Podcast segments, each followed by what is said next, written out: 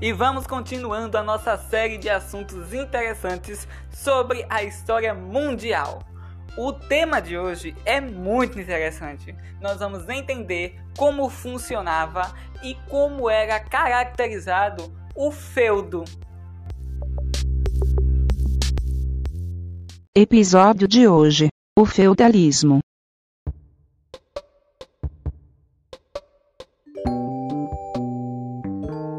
O feudalismo é um modo de organização econômico e social que vingou na Europa entre os séculos 5 e 15, ou seja, durante a Idade Média. O nome feudalismo é derivado dos feudos. Pronto, só falta agora entender o que é um feudo. Vamos lá?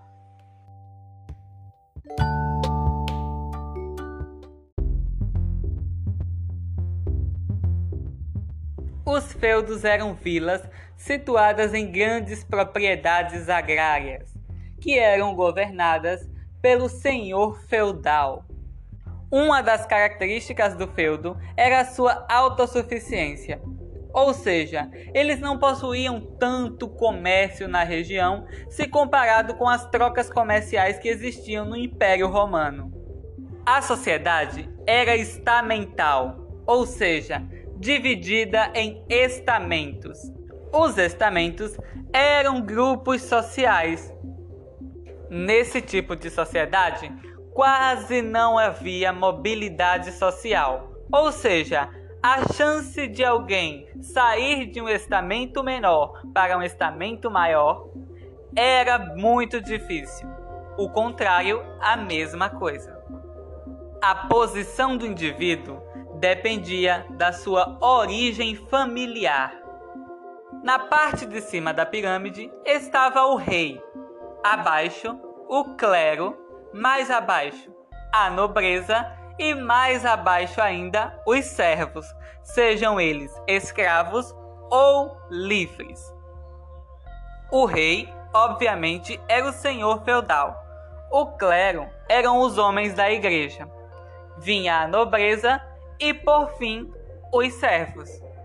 Vale ressaltar que naquele tempo eles viviam um teocentrismo, ou seja, eles achavam que Deus havia escolhido aquele destino para eles. Então, eles não se preocupavam em mudar o estamento ao qual pertenciam.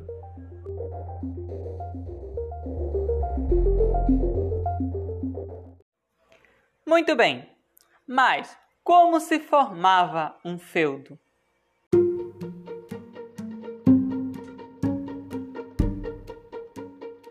A construção de um feudo dependia das relações de suzerania e vassalagem, ou seja, das relações entre um suzerano e um vassalo. Os suzeranos eram nobres que doavam terras ou até mesmo castelos.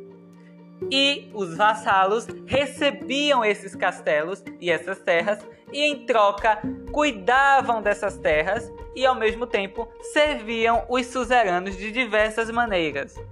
Uma das principais maneiras era o serviço militar. Esse serviço era prestado em tempos de guerra. Um vassalo também poderia se tornar um suzerano caso ele doasse parte das suas terras a outro nobre. Essas relações geralmente ocorriam entre membros da mesma família. A essas terras que eram protagonistas dessas trocas, nós damos o nome de feudo.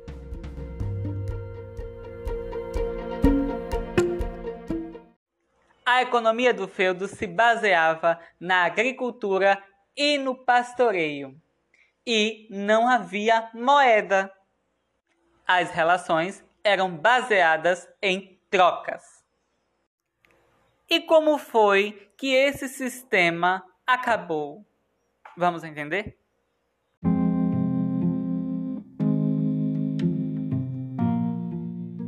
Um dos principais fatores foi o crescimento populacional.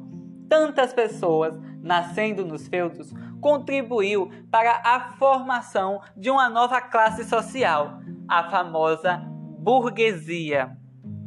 eram artesãos, mercadores, banqueiros e donos de companhias de comércio, que eram habitantes das antigas cidades medievais.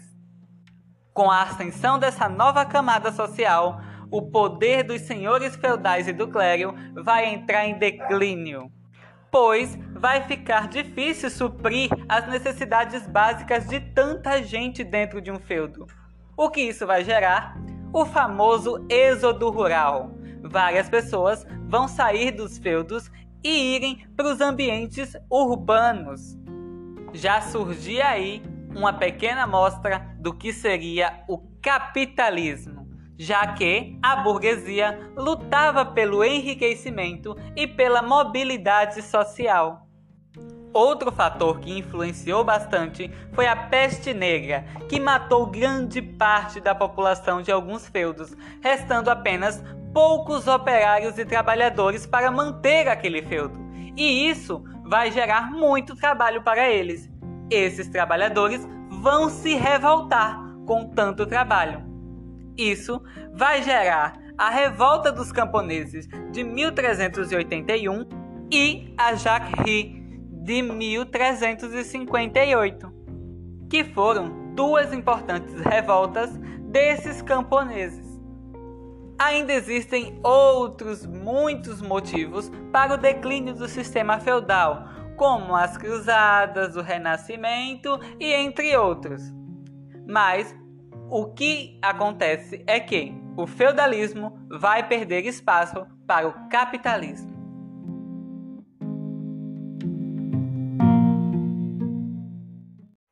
Bem, gente, esse foi mais um episódio do nosso podcast. Continuem acompanhando a gente aqui. Toda terça-feira sai podcast novo. Muito obrigado pela companhia de vocês e tchau, tchau.